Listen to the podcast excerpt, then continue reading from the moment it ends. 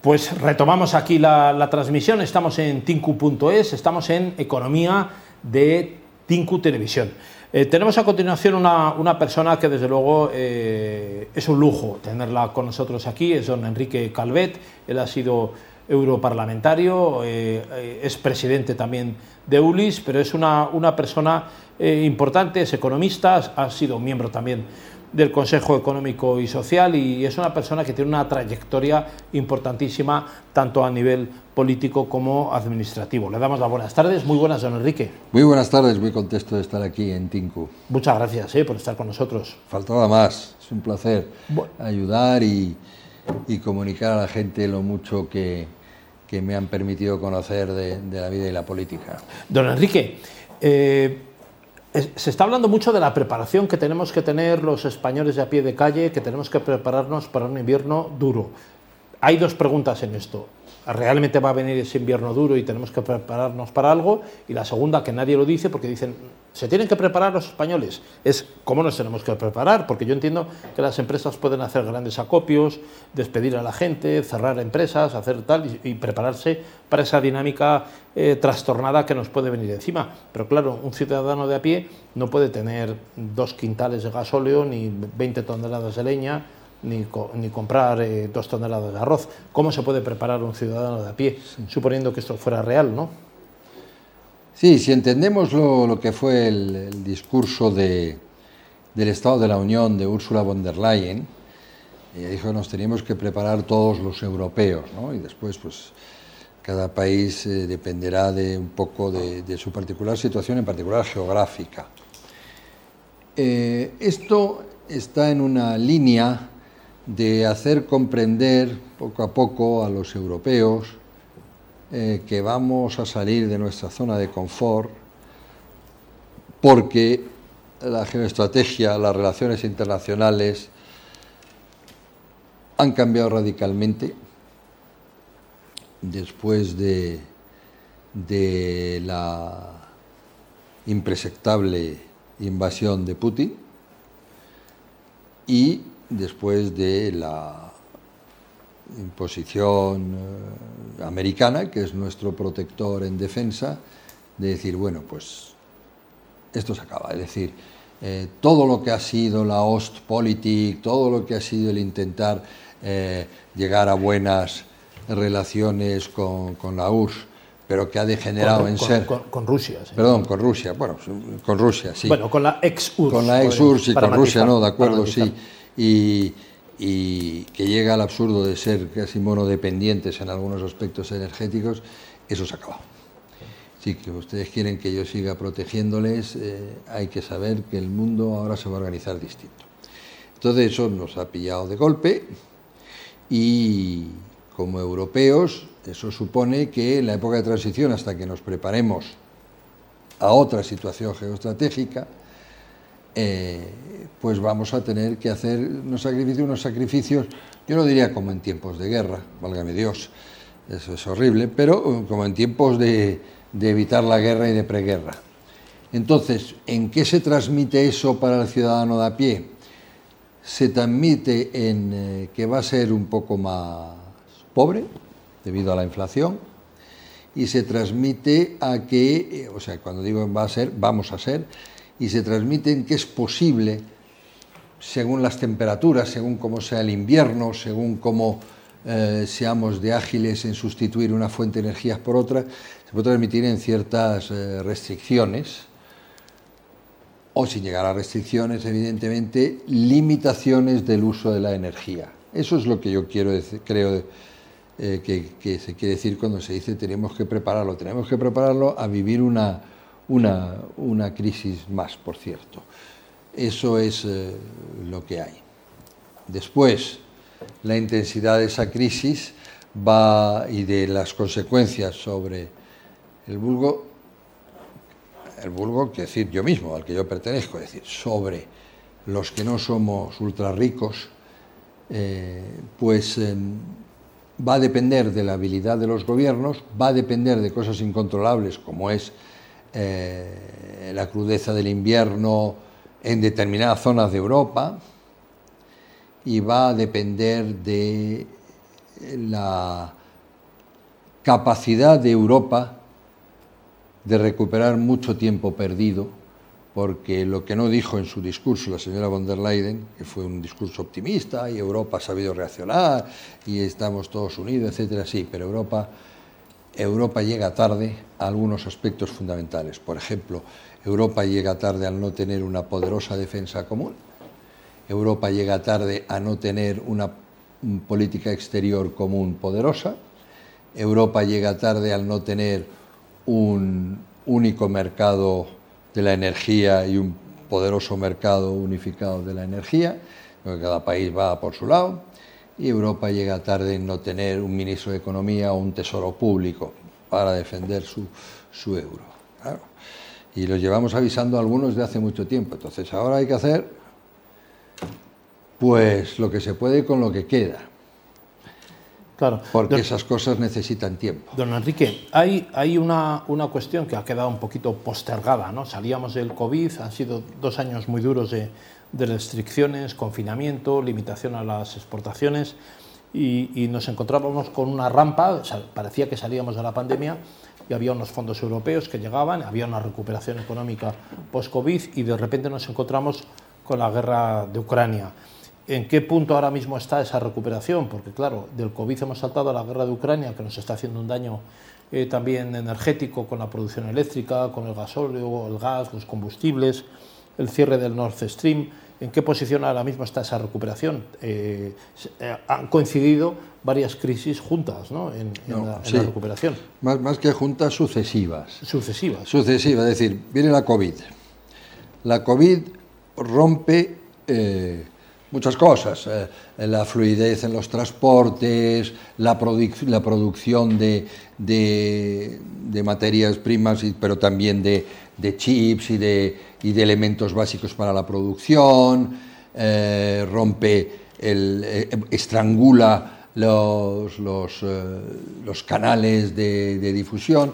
Entonces, todo eso es un freno para la economía. Bueno, se debe a una pandemia, la pandemia se va más o menos controlando, aceptando o asumiendo, ¿eh? porque todavía tenemos 2.000 muertos por COVID este verano, que no se olvide, pero ya no le prestamos la misma efecto trágico y entonces vamos saliendo, entonces claro, se sale eh, con dificultad, pero se sale de un- una situación de, de- de casi no, no, no voy a decir de congelación de la producción, pero en fin, producción mínimo, pues claro, se va creciendo, evidentemente hay un efecto de recuperación.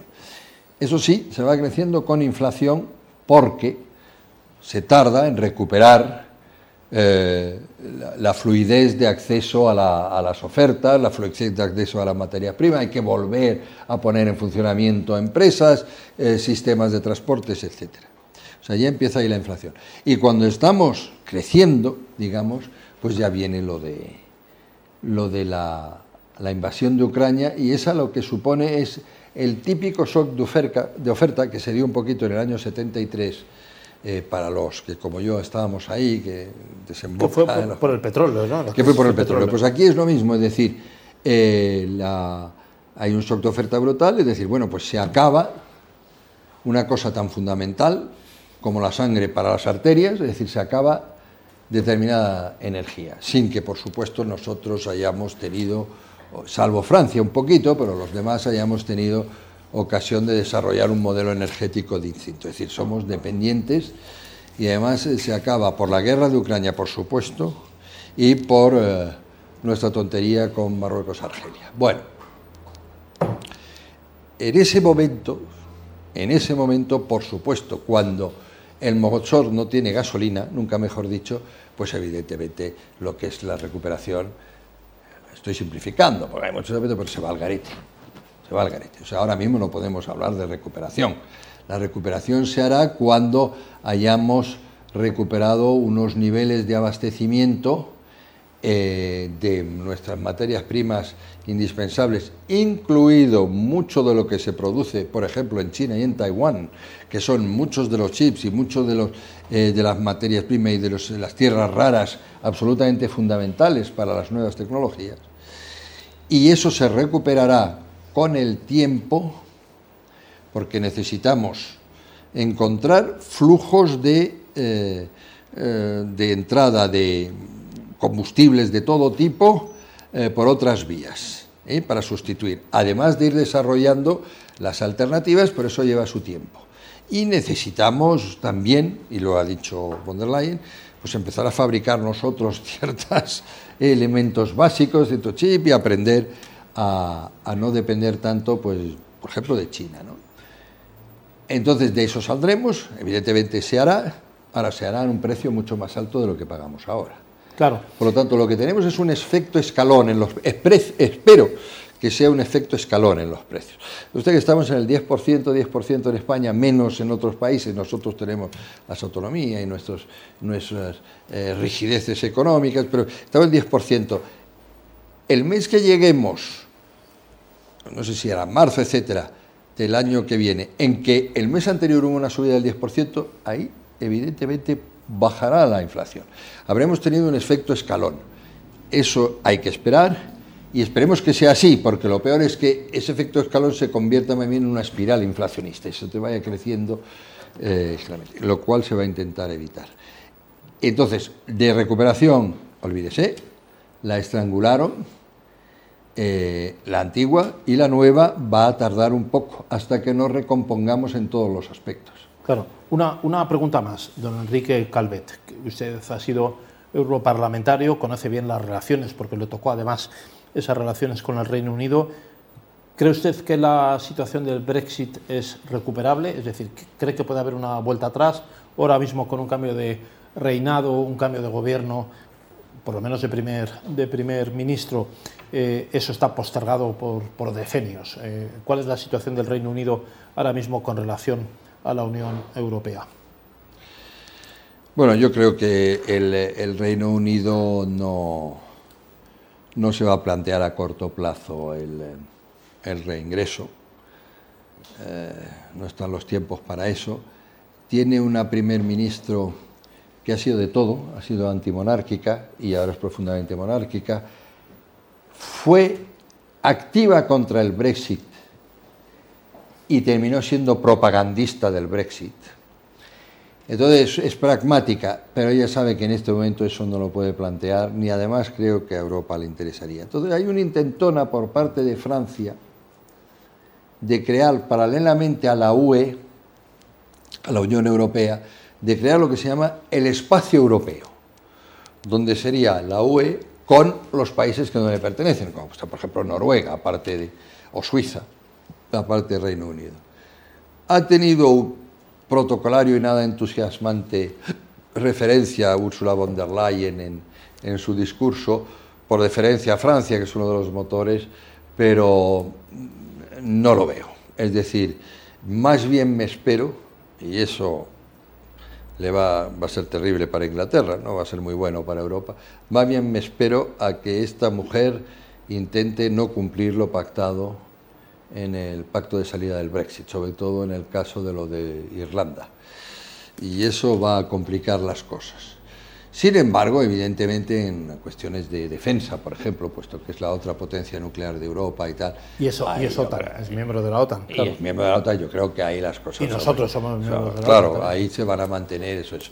Pero ya en el aspecto económico, en el aspecto de comercial, intercambio, no, no me espero a que entre, y no digamos ya en el aspecto de la libre circulación de personas, no me espero a que entre e incluso que ponga más, más dificultades.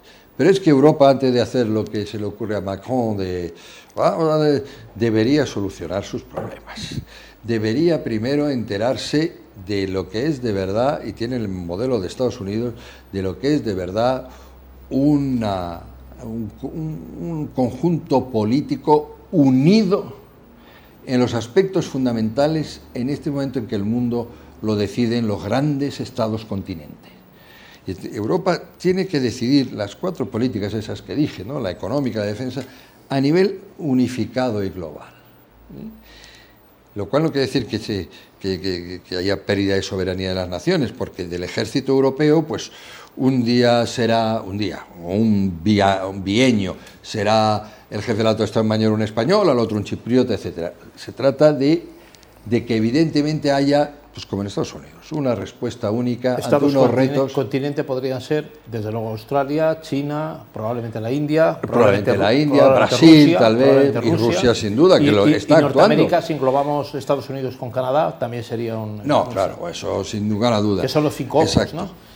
Y en cambio, eh, sí es verdad que debería perder eh, sus de, de sus debilidades eh, la UE, Europa, ¿verdad? dejando en paz a las naciones y a los estados en lo que le es propio, como es su cultura, su visión de la, de la moral, su visión de la convivencia, su, su- su visión de, yo sé, de la fiesta de los toros, que no se va a dar nunca en Noruega porque allí hace un frío que cualquier toro se queda petrificado, pero aquí no. No iríamos y lo ninguno, cual que- no iríamos Entonces, ninguno allí. no tiene por qué meterse en cosas como el aborto.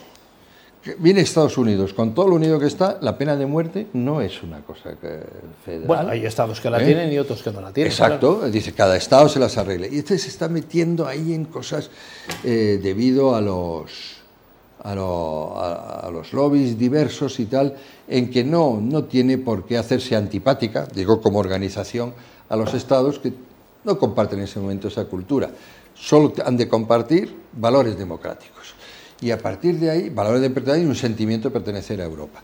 Y eso, eh, antes de preocuparse por Inglaterra, debería, debería Europa eh, preocuparse por consolidar lo que ya tiene, lo cual probablemente necesite de lo que pasa con el euro, es decir, de una Europa a varias velocidades, pero siendo la primera velocidad el tractor que atrae a las demás. Ya sabe usted que el euro, de hecho, es la unidad de todos los países de la Unión Europea, solo que algunos ya la han adoptado y otros están en fases de adopción ajustando sus posibilidades. Postergada, como ¿eh? Polonia, o sea que ahí ya hay, ya hay cierta, cierta Algunos podrían estar ya y no están. o sea que- y después están algunos que, bueno, por ejemplo Suecia, lo que no Sí, sí, sí. Pero No, mire cómo Po- Po- Suecia y Polonia- Finlandia Polo- Polonia también y Polonia, pero mire cómo Suecia y y Finlandia sí se han apuntado a la OTAN. Es decir, lo que hay que hacer es comprender que unidos en las cosas esenciales colaboramos mucho más a la felicidad de nuestras, de nuestras sociedades, que es de lo que se trata. No se trata de banderas, no se trata- Oiga, ¿cómo protejo mejor? ¿Cómo hago más próspero mejor? ¿Cómo tengo una sociedad más libre y más solidaria? Eso, eso es de lo que se trata. Me he quedado, don Enrique, con eso de los estados continente, que, que me va a gustar profundizar en ello, porque ahí no estoy muy seguro que la Unión Europea tenga vocación de ser un estado continente, pero que podría llegar a serlo, desde luego la moneda, pero su ausencia de política de defensa común y política, Política exterior, que usted ha internacional, mencionado, claro, esos adjetivos o esos calificativos, yo creo que lo hacen ausente en eso. Don Enrique Calvet, ex europarlamentario, presidente de ULIS, muchas gracias por estar con nosotros aquí. ¿eh? Gracias por haberme invitado. Volverá, si Dios quiere, y usted también. Pues digamos que hasta la próxima. Está invitado hasta la próxima.